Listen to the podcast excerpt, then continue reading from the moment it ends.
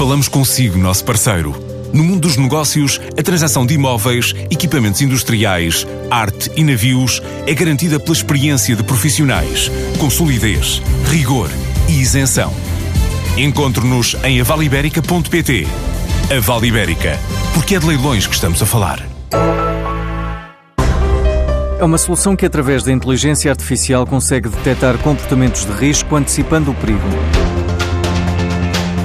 Seja numa tentativa de roubo no supermercado ou numa autoestrada pela trajetória de um veículo, a Heptasense detecta e avalia o perigo através do comportamento suspeito das pessoas. Quando uma pessoa esconde um produto na sua roupa, portanto com potencial de roubo, comportamentos suspeitos numa loja, como também hum, acidentes numa autoestrada, portanto aqui já não é o comportamento das pessoas, é o comportamento dos objetos, é mesmo identificar as coisas que um segurança normalmente procura quando está a olhar para as câmaras de segurança e automatizar esses processos. Ricardo Santos da Heptasense, a startup que venceu o programa de aceleração Emerge do grupo Trivalor e que utiliza a inteligência artificial para detectar padrões suspeitos. São algoritmos que fazem análise do vídeo uh, e que procuram comportamentos específicos. Usamos a chamada inteligência artificial para, para a detecção dos mesmos e posteriormente é enviado um alerta para, para o segurança para saber em que câmara é que está a acontecer esse comportamento. Neste caso, a empresa começou por implementar a solução no estrangeiro, fazendo o percurso ao contrário. Começamos a trabalhar até fora de Portugal. Começamos com Espanha, Alemanha,